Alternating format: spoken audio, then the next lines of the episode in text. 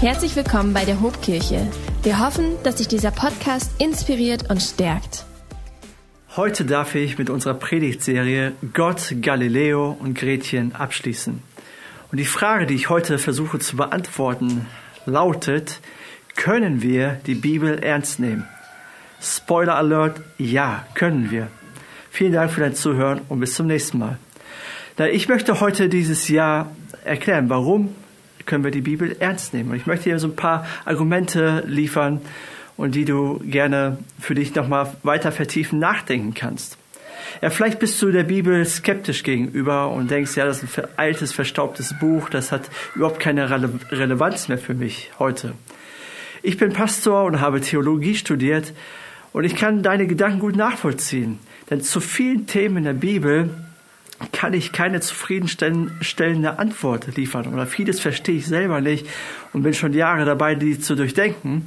Aber ich, ich möchte dir heute helfen, einen Zugang zur Bibel zu finden. Wie kann ich mit der Bibel umgehen? Wie kann ich mit der Wissenschaft umgehen? Wie, wie kann ich das beides miteinander verbinden? Und mir ist schon klar, ich kann, ich kann dir die Welt nicht in einer halben Stunde jetzt erklären und ich kann dir nicht äh, alles liefern heute, was du vielleicht auch brauchst, um die Gedanken weiterzudenken. Aber ich kann dir helfen. Und ich möchte dir noch einen kleinen Tipp geben. Wenn du Instagram hast, gibt es dort den Account der Apologetik Channel. Und dort kannst du die Gedanken noch mal weiter vertiefen. Es gibt Videos dazu und verschiedene Ausführungen dazu. Schau dir das gerne an, auch gerade zu diesem Thema.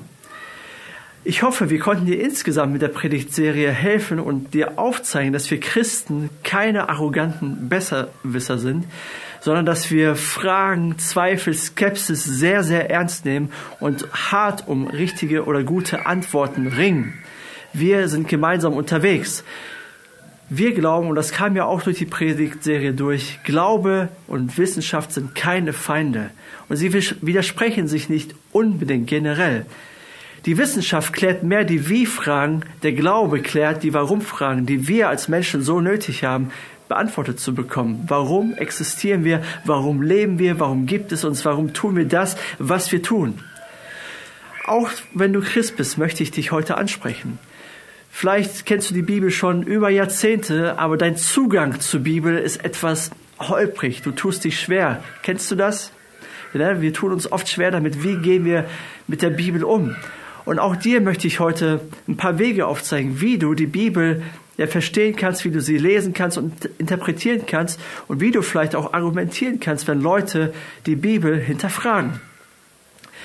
Wir als Hobkirche, wir haben eine Hochachtung vor der Bibel, denn Gott redet durch die Bibel zu uns.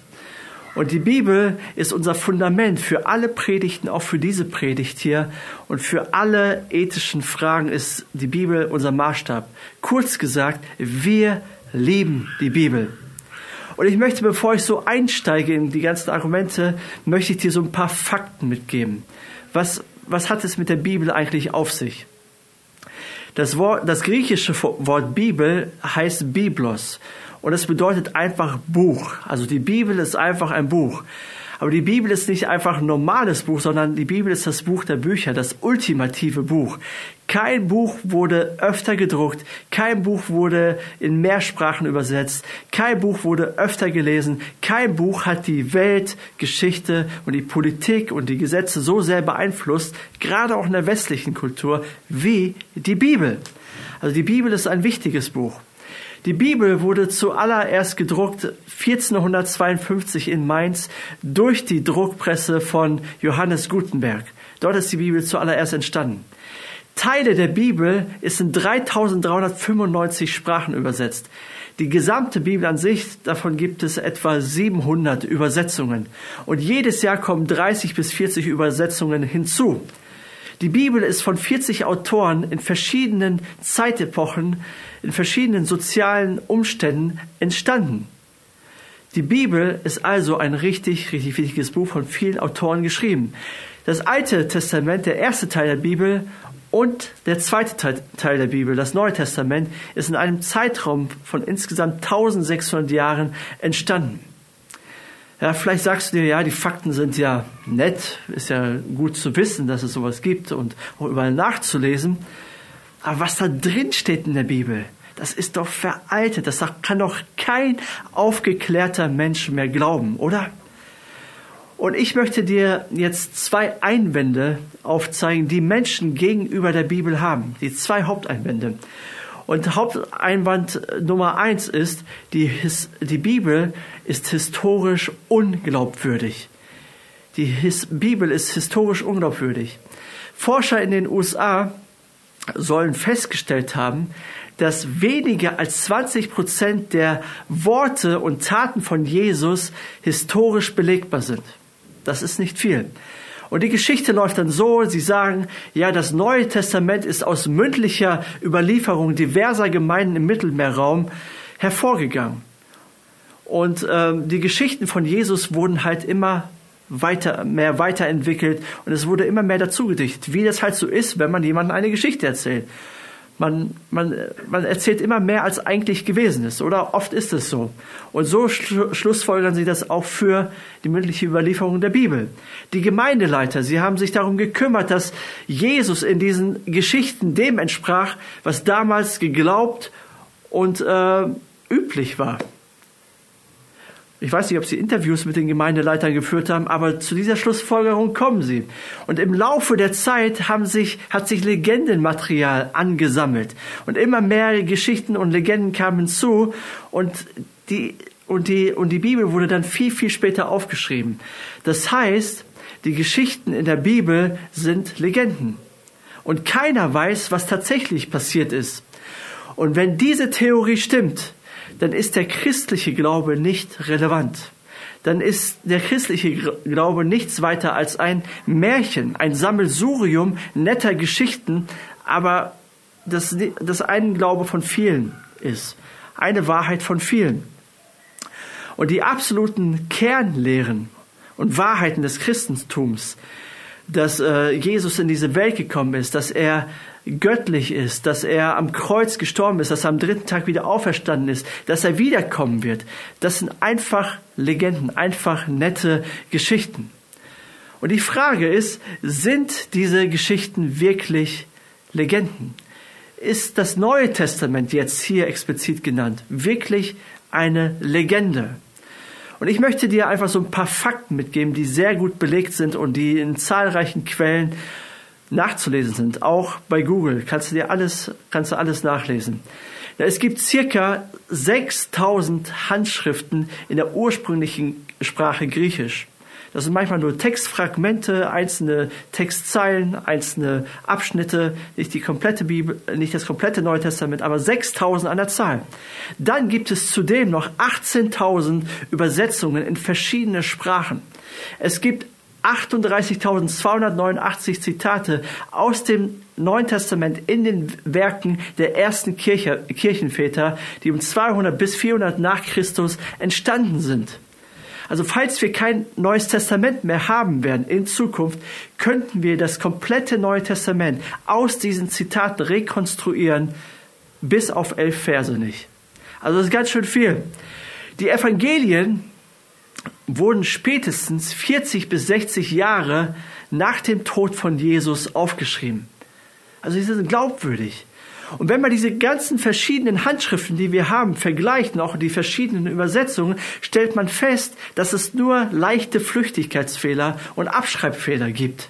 Also nichts Großartiges. Und es sind niemals dieselben Fehler.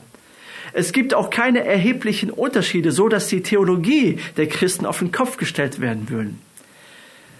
Textkritiker oder Experten sagen, dass weniger als zwei Prozent des Textes unsicher sind.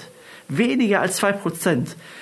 Im Neuen Testament gibt es zum Beispiel drei Texte, bei denen man sich nicht sicher ist, ob die zu, zum Original gehören oder später hinzugefügt worden sind. Man ist sich eigentlich sicher, sie wurden später hinzugefügt. Und diese Texte sind, finden wir in Johannes 8, Vers 1 bis 11. Da geht es um die Geschichte mit der Ehebrecherin. Der, wer von euch ohne Sünde ist, wer, wer für den ersten Stein. Eine richtig großartige Geschichte. Da geht es um den Markus, sogenannten Markus-Schluss. Markus Kapitel 16, 9 bis 20. Äh, da ist der, gibt Jesus uns den Missionsbefehl mit, was wir tun sollen. Und 1. Johannes 5, Vers 7 bis 8, wo es um die Trinitätsaussage geht. Aber selbst wenn man diese Texte rausnimmt aus dem Neuen Testament, ändert sich gar nichts an der Theologie. Denn die Lehren des Neuen Testaments beruhen nicht auf einem Vers, sondern auf, aus der Summe des Wortes Gottes. Also verschiedene Verse zusammen, verschiedene Abschnitte zusammen. Und um eine Vorstellung zu bekommen, wie gut das Neue Testament überliefert worden ist, muss man sie mit anderen antiken Handschriften vergleichen. Und eine, eine antike Schrift möchte ich heute heranziehen, aber es gibt auch viele, viele andere. Und zum Beispiel, eine Handschrift ist von dem römischen Historiker Tacitus. Und er hat um das, um das Jahr 116 nach Christus seine Memoiren verfasst. Die ersten sechs Bücher sind in einer einzigen Handschrift überliefert worden. Und diese Handschrift ist im Jahre 850 nach Christus aufgeschrieben worden. Die Bücher 7 bis 10, die er geschrieben hat, gibt es nicht mehr. Und die Bücher 11 bis 16 sind, gibt es in 35 Kopien, 35 Handschriften, aber die wurden erst im 11. Jahrhundert nach Christus aufgeschrieben. Also wir haben zwischen dem Original und der Kopie haben wir eine Abfassungszeit von, oder dazwischen liegen 700 Jahre. Beim Neuen Testament, wenn wir uns erinnern, sind es 40 bis 60 Jahre. Und es gibt noch andere ähnliche Beispiele, könnt ihr auch gerne nachlesen. Der springende Punkt oder den Punkt, den ich hier mitgeben möchte, ist, die Wissenschaftler glauben, dass diese Handschrift von Tacitus oder sein Werk, dass das historisch glaubwürdig ist. Das Neue Testament allerdings wird immer wieder in Frage gestellt. Aber das Neue Testament ist das bei weitem bestbezeugte Dokument der Antike. Und so sagt ein Experte, der Frederick Kenyon, ehemaliger Direktor, britischer Direktor des Britischen Museums und führender Experte für antike Handschriften, er sagt das so. Er sagt, die Anzahl der Handschriften und frühen Übersetzungen des Neuen Testaments sowie die Zitate daraus in den ältesten Schriften der Kirche ist so groß, dass es praktisch sicher ist, dass die richtige Lesart jedes zweifelhaften Abschnitts in dieser antiken Schriften enthalten ist. Das kann man von keinem anderen Buch der Antike irgendwo auf der Welt behaupten. Das NT ist sicher bezeugt. Das alles bedeutet nicht, dass der Inhalt vom Neuen Testament wahr ist. Aber es bedeutet, dass das Neue Testament und dass die Geschichten über Jesus und was die erste Kirche praktiziert hat und gelehrt hat und gelebt hat, dass das historisch glaubwürdig ist und keine Legenden. Und wer behauptet, dass das Neue Testament ein Sammelsurium von Legenden ist, dem kann ich auch nicht mehr weiterhelfen. Tut mir leid. Der zweite Einwand, der zweite Einwand ist, die Entstehung der Welt in der Bibel widerspricht der heutigen modernen Wissenschaft. Was meine ich damit? Im dritten Jahrhundert vor Christus lehrte der griechische Philosoph Aristoteles das geozentrische Weltbild. Geo heißt Erde, zentrisches Zentrum. Diese Theorie besagt, die Erde ist das Zentrum de, des Universums. Die Erde steht fest und die Planeten, die Sterne und die Sonne wandern um die Erde. Und äh, dieses Weltbild hat sich über Jahrhunderte oder wurde Jahrhunderte so geglaubt. Es war selbstverständlich für die Menschen daran zu glauben. Denn für die Menschen war das Sonne klar, die Sonne geht auf, die Sonne geht unter, die Erde steht fest und die Sonne bewegt sich darum. Ne, wenn sich die Erde bewegen würde, würden wir dann nicht durch die Luft geschleudert werden. Oder wenn wir einen Stein senkrecht hochwerfen und es wieder senkrecht runterkommt, wie kann das sein, wenn die Erde sich um die eigene Achse dreht? Dann müsste der Stein doch ganz woanders aufkommen. Also die, dass die Erde sich bewegt, das war für die damalige Zeit absurd. Das konnte sich keiner vorstellen. Und auch die Bibel bestätigt dieses Weltbild. Im Psalm 104, Vers 5 lesen wir zum Beispiel, Du hast die Erde auf ein festes Fundament gestellt, so dass sie durch nichts zu erschüttern ist. Also die Erde steht fest, sie bewegt sich nicht. Das sagt hier der Psalmist, das ist das Wort Gottes. Oder der Prediger sagt in Kapitel 1, Vers 5, die Sonne geht auf und geht unter und zieht ihre Bahn am Himmel, nur um an der gleichen Stelle wieder aufzugehen. Also, die Sonne zieht ihre Bahn, die Sonne bewegt sich, nicht die Erde. Die Sonne geht auf und unter. Alles klar. Aristoteles hat es gesagt, die Bibel sagt es, also ist es so. Und das wurde so lange glaub, geglaubt, bis der polnische Astronom Nikolaus Kopernikus im Jahre 1543 sein Werk veröffentlicht hatte über die Umschwünge der himmlischen Kreise. Und dort behauptet er, dass die Erde und die anderen Planeten und die Sterne sich um die Sonne kreisen und nicht umgekehrt. Diese Theorie wurde von der katholischen Kirche und von der protestantischen Kirche, auch, auch, unter anderem von Martin Luther, müde belächelt. Es wurde nicht ernst genommen. Es gab keine schwerwiegenden Konsequenzen für Kopernikus, aber es wurde da einfach nicht ernst genommen. 1632 kommt der christliche äh, Wissenschaftler Galileo Galilei in die Öffentlichkeit und er unterstützt Nikolaus Kopernikus. Er kommt zu denselben Ergebnissen. Er ist ein christlicher Wissenschaftler. Und Galileo hat dafür sehr, sehr viel Kritik geerntet. Zuallererst von den säkularen Philosophen, die es mit Aristoteles hielten. Sie konnten seine Kritik an Aristoteles nicht nachvollziehen. Später blies, äh, äh, hat die Kirche Galileo Galilei Hausarrest verpasst und hat die Schriften verbrannt und so weiter und so fort. Und sie haben diese, diese Theorie nicht ernst genommen und haben sie verworfen. Aber trotzdem hat sich die Theorie von Galileo Galilei durchgesetzt. Diese Erkenntnis hat sich durchgesetzt. So, das bedeutet, die Wissenschaft hat gewonnen, oder? Die Wissenschaft hat recht und die Bibel nicht. Und wie kann ich jetzt die Bibel ernst nehmen, die so inkorrekte wissenschaftliche ja, Daten vermittelt oder Erkenntnisse vermittelt? Wie kann ich der, die Bibel ernst nehmen, wenn sie wissenschaftlich inkorrekt ist? Geht nicht, oder? Und der Widerspruch für die meisten Menschen in der Bibel beginnt schon in den ersten Seiten mit dem Schöpfungsbericht. Kann man wirklich sagen, dass die Bibel voller logischer Argumente ist und vernünftiger Gedanken ist, wenn man den Schöpfungsbericht liest? Die Bibel soll, soll nicht mal, oder ähm, die Schöpfung soll nicht mal 10.000 Jahre alt sein? Das ist doch ungeheuerlich. Wie kann man so etwas glauben als aufgeklärter Mensch? Charles Darwin, der Begründer der Evolutionstheorie, ähm, oder der auch für die Evolutionstheorie steht. Es gab vor ihm allerdings noch andere, andere äh, Wissenschaftler, die diese Theorie entwickelt haben. Aber er steht dafür. Er hat sie begründet. Und die Grundthesen dieser Theorie lauten, die Natur entwickelt sich über einen langen Zeitraum und allmählich. Es dauert seine Zeit.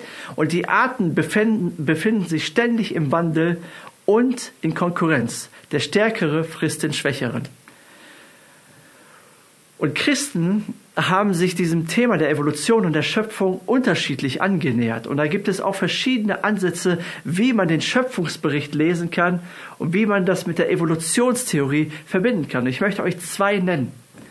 Zum einen gibt es das Konfliktmodell oder die junge Erde-Theorie oder die 24-Stunden-Tag-Theorie. Diese Menschen glauben, dass die Welt in sechs 24-Stunden-Tage entstanden ist aus dem Nichts, so wie wir das in 1. Mose lesen.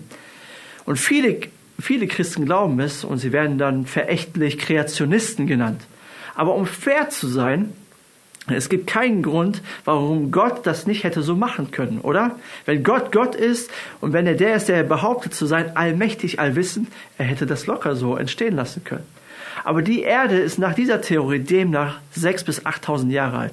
Ein Priester hat sich mal die Mühe gemacht und hat das mal ausgerechnet und zurückgerechnet. Daher kommen wir auf diese Zeit. Dann gibt es das Unabhängigkeitsmodell. Diese Theorie besagt, dass Gott die Entstehung der Welt angestoßen hat und dass die weitere Entwicklung den natürlichen Gesetzen folgte. Da versucht man sich der Evolutionstheorie anzunähern. Und manche haben ja ein Problem mit dem Urknall, aber ein Urknall wäre nichts weiter oder bedeutet ja nichts weiter als ein Anfang oder der Anfang. Und Gott hat demnach den Urknall ausgelöst und danach ist alles seinen weiteren Gang gegangen. Solange die Evolution eine, eine wissenschaftliche, biologische Hypothese bleibt, kann man das so glauben, kann man das so annehmen. Aber wenn die Evolutionstheorie zu einer Weltanschauung wird, die ohne Gott auskommt, als, als Schöpfer, ist das für uns Christen ein Problem. Das können wir nicht glauben, weil Gott spielt oder ist die zentrale Rolle in der Schöpfung. Und manche Menschen, die stehen in der Mitte und sagen, okay, Gott erschuf das Leben und äh, lenkte die anschließende Selektion, ja auch die, das ist die Evolutionstheorie, er lenkte sie so, dass aus einfachen Lebensformen die komplexeren Lebensformen entstanden. Das würde aber bedeuten, dass Gott vorher zehn oder tausende von Versuchen gebraucht hatte, um das letztendliche Produkt zu entwickeln. Also das kann man dann halt auch in Frage stellen. Aber in allem kann und muss man sagen, das hat einer mal gesagt, in allem kann und muss man sagen, dass ein Glaube an die Evolutionstheorie gleichermaßen, wenn nicht mehr Glauben erfordert, als ein Glaube an den Schöpfungsbericht. Also für beides brauchst du Glauben. Du brauchst Glauben für die Evolutionstheorie, du musst dich damit auseinandersetzen und du musst dich positionieren. Und genauso gilt das für den Schöpfungsbericht. Also Vertrauen oder Glauben musst du so oder so. Wie gehe ich mit solchen Ansätzen um, auch als Christ? Wie bewerte ich das? Francis Bacon, häufig als Vater der modernen Wissenschaft, äh, der schrieb oder hat geschrieben, dass Gott zwei Bücher geschrieben hat. Einmal die Bibel und einmal die Schöpfung. Einmal die Bibel und einmal die Naturwissenschaft, die Natur, die Naturwissenschaft.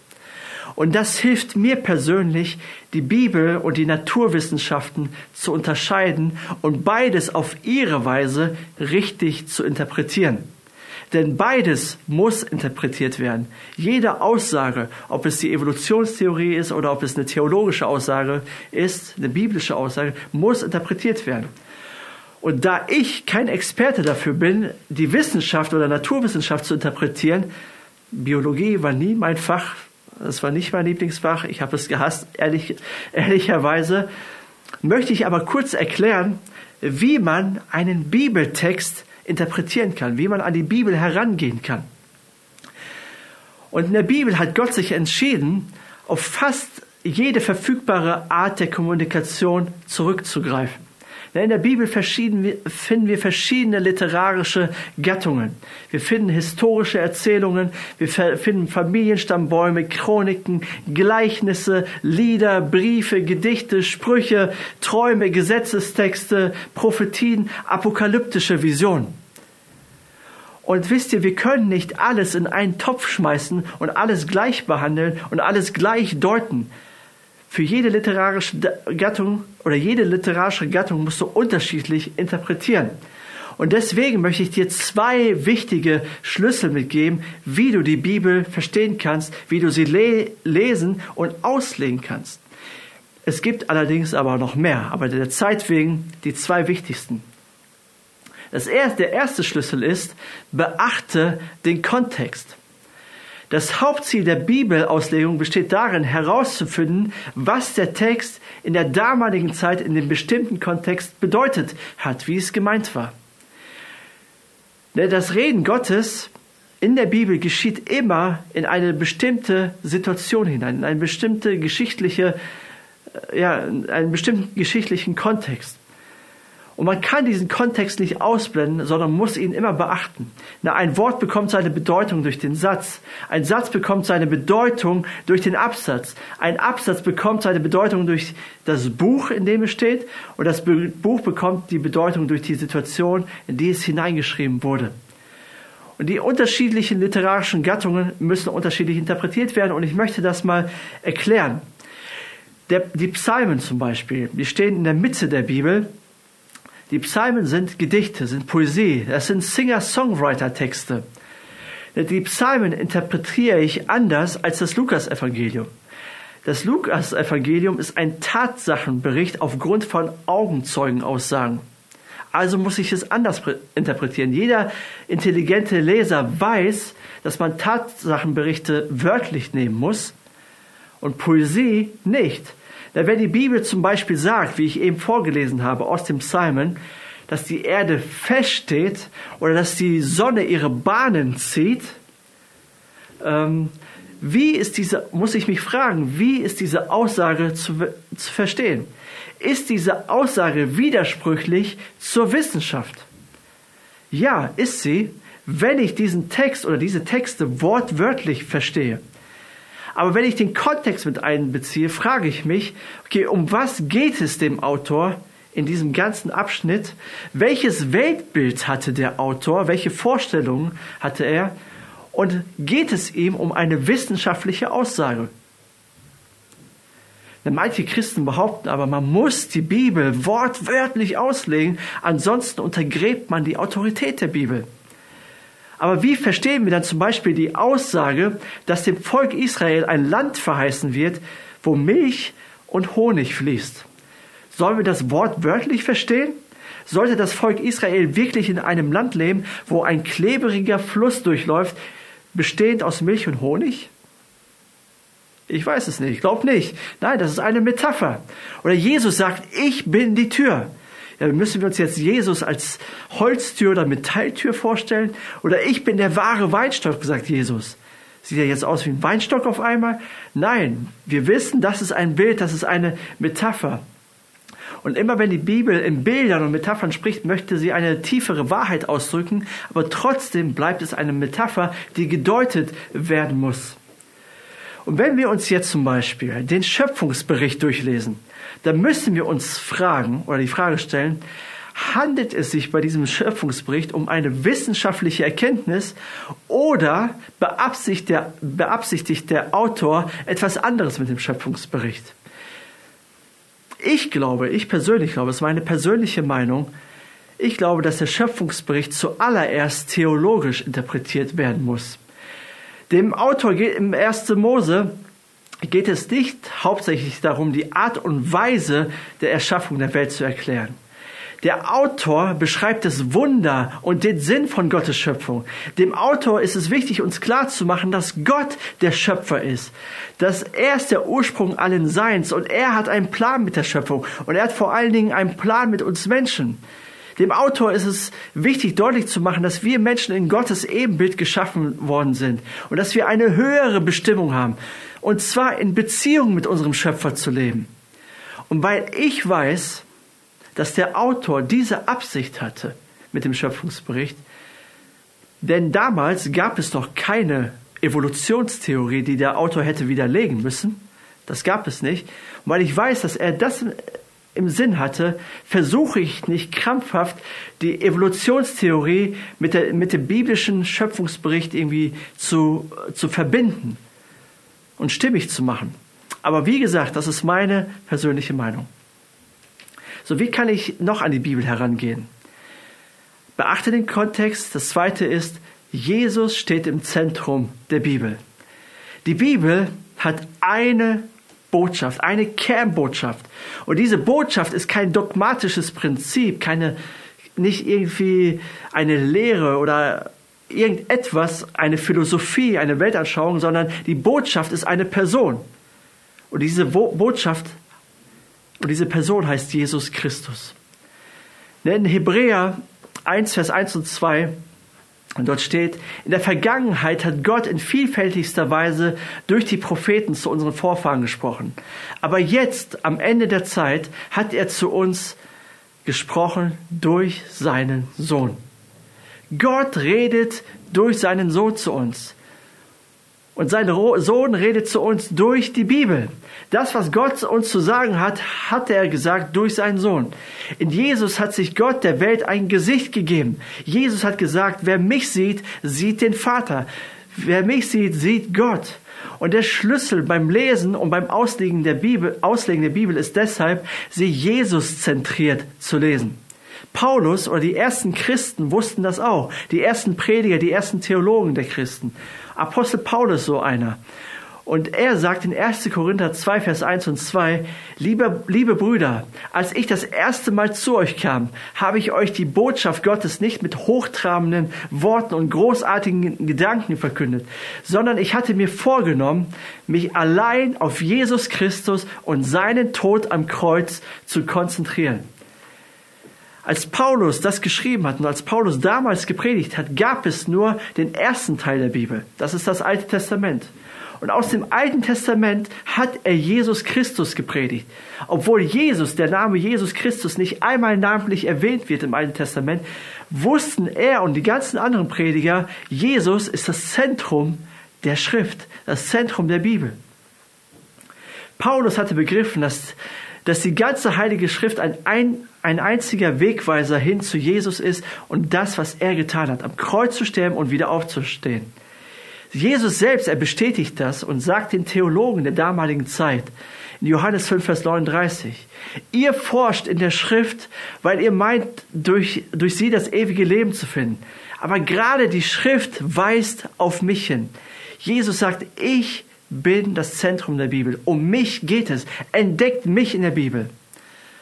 Wenn Jesus nicht das Zentrum der Bibel ist, werden wir die Bibel immer falsch verstehen, werden wir die Bibel immer missbrauchen für unsere eigenen Zwecken und Ideen. Jesus ist das Zentrum. Ihn sollen wir darin entdecken. Das, was er getan hat. Wenn Jesus nicht das Zentrum ist, ist die Bibel nur ein Buch mit toten Buchstaben. das hat keine Relevanz für uns. Es verstaubt in unserem Bücherregal. Die Bibel hat einen roten Faden und eine Kernbotschaft. Wie lautet diese Botschaft? Nach dem Schöpfungsbericht lesen wir, dass der erste Mensch, Adam und Eva, Gott den Rücken gekehrt hat. Sie waren Gott ungehorsam. Und dadurch haben sie ihre Beziehung mit ihrem Schöpfer verloren. Aber Gott hat von Anfang an einen Rettungsplan. Er war, denn er liebt diese Welt so sehr. Und er weiß, irgendwann wird er sich als Protagonist, als Hauptdarsteller in die Weltgeschichte einschreiben, um die Menschen zu retten. Nach tausenden Jahren des Hoffens und des Wartens kommt der versprochene Retter, Jesus Christus.